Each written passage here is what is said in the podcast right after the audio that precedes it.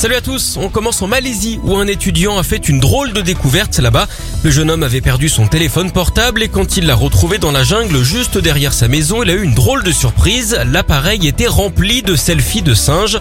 Alors on ne sait pas si l'animal a souri sur les photos, s'il avait la banane comme on dit. En tout cas, le jeune homme est persuadé que le primate lui a volé la nuit d'avant dans sa chambre pendant qu'il dormait. Si le singe était interrogé, on sait déjà hein, ce qu'il répondrait. Bien sûr que non. Allez, en file aux Pays-Bas avec ce coup dur pour un club de première division. La fédération lui a refusé un sponsor. En même temps, il s'agissait d'une société qui vend des jouets intimes. Oh my god, auraient dit les Anglais. Du coup, dimanche, les joueurs portaient un maillot contraire à l'esprit puisqu'il était vierge.